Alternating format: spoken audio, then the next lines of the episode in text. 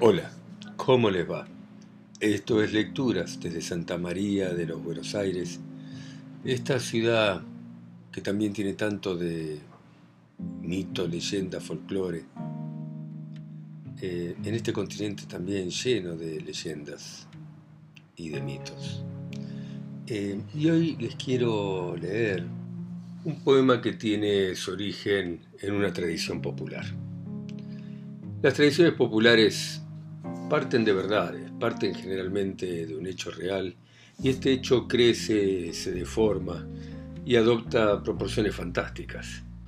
La historia original, nacida de alguna verdad, es falseada por la imaginación del pueblo y se va transformando en una historia grande, poética, brillante, inmortal, épica, por supuesto falsa. Santos Vega fue un gaucho argentino del que se desconoce prácticamente todo, pero que dio origen a una leyenda, basada en un duelo que tuvo con un tal Juan Gualberto Godoy, que había nacido por el año 1793 y muerto en el año 1864, también conocido como Juan sin ropa.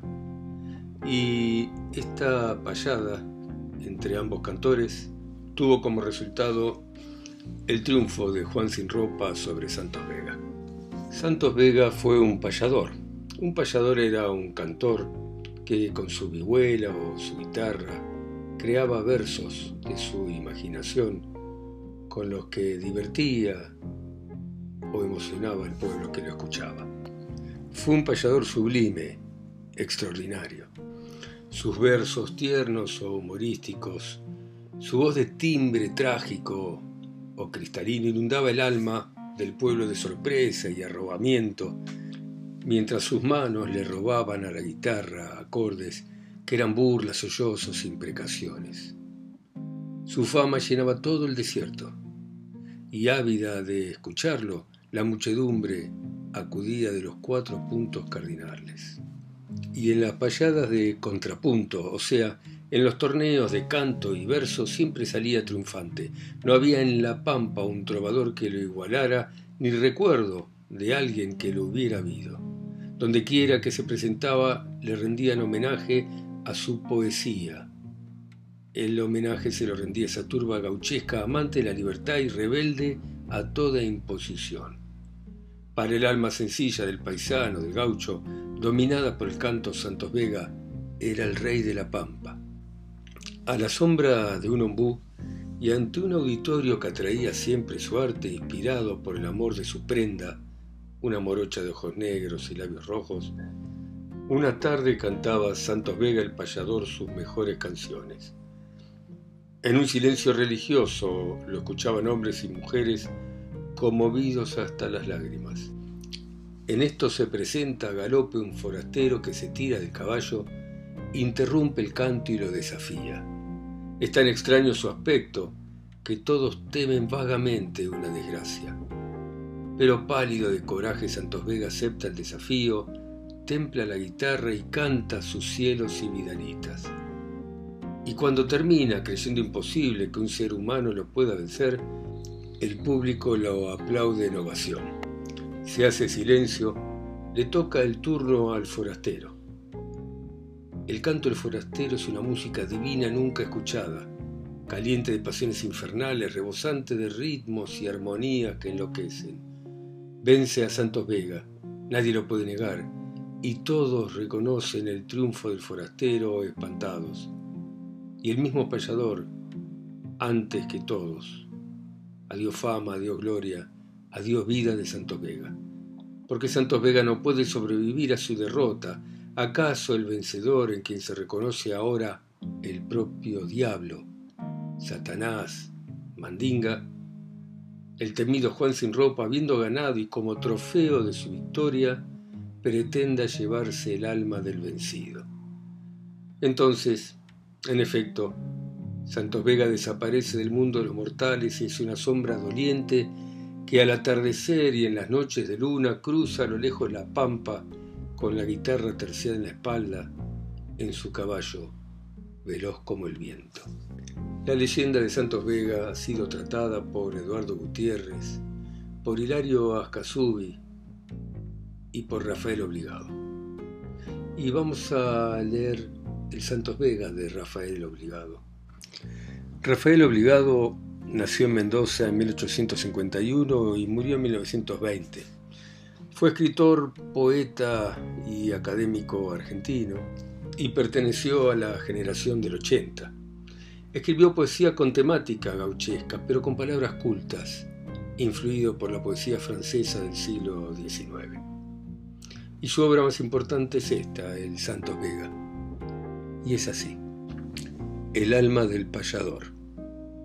Santos Vega el payador, aquel de la larga fama, murió cantando su amor como el pájaro en la rama. Cantar popular. Cuando la tarde se inclina sollozando al occidente, corre una sombra doliente sobre la pampa argentina. Y cuando el sol ilumina con luz brillante y serena del ancho campo la escena, la melancólica sombra huye besando su alfombra con el afán de la pena.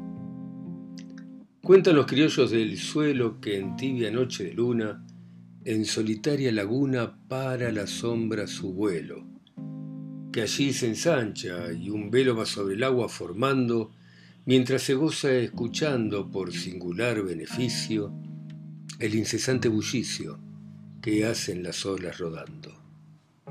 Dicen que, en noche nublada, si su guitarra algún mozo en el crucero del pozo deja de intento colgada, llega la sombra callada y al envolverla en su manto suena el preludio de un canto entre las cuerdas dormidas, cuerdas que vibran heridas como por gotas de llanto. Cuentan que en noches de aquellas en que la pampa se abisma en la extensión de sí misma sin su corona de estrellas, sobre las lomas más bellas donde hay más trébol risueño, luce una antorcha sin dueño entre la niebla indecisa, para que temple la brisa las blandas alas del sueño.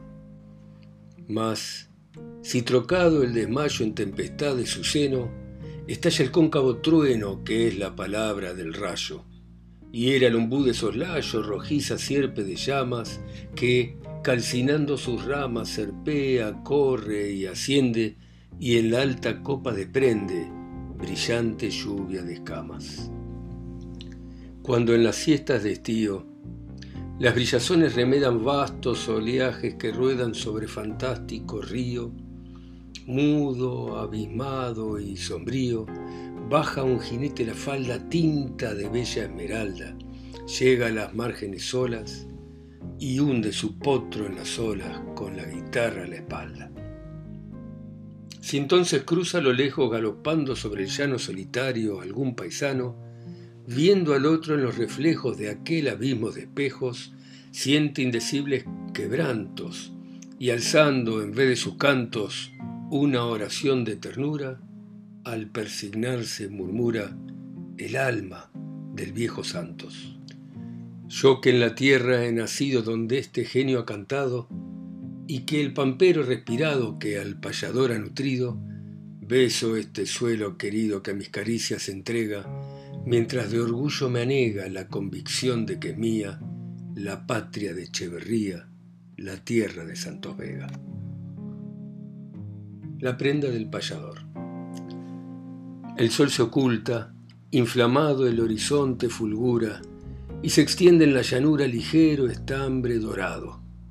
Sopla el viento sosegado y del inmenso circuito no llega al alma otro grito, ni al corazón otro arrullo, que un monótono murmullo, que es la voz del infinito.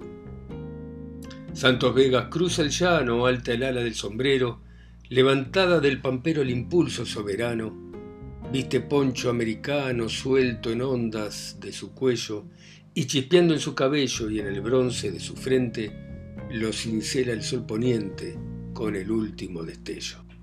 ¿Dónde va? Vese distante de un ombú la copa erguida, como espiando la partida de la luz agonizante. Bajo la sombra gigante de aquel árbol bienhechor, su techo, que es un primor de reluciente totora, alza el rancho donde mora la prenda del payador. Ella, en el tronco sentada, meditabunda le espera, y en su negra cabellera hunde la mano rosada. Le ve venir, su mirada más que la tarde, serena, se cierra entonces sin pena porque es todo su embelezo que él la despierte de un beso dado en su frente morena. No bien llega, el labio amado toca la frente querida y vuela un soplo de vida por el ramaje callado, un ay, apenas lanzado como susurro de palma, gira en la atmósfera en calma. Y ella, fingiéndole enojos, alza a su dueño unos ojos que son dos besos del alma. Cerró la noche. Un momento quedó la pampa en reposo, cuando un rasgueo armonioso pobló de notas el viento.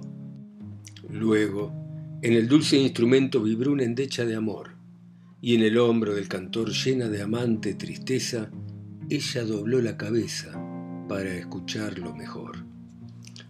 Yo soy la nube lejana, Vega en su canto decía, que con la noche sombría huye al llegar la mañana, soy la luz que en tu ventana filtra en manojos la luna, la que de niña en la cuna abrió tus ojos risueños, la que dibuja tus sueños en la desierta laguna.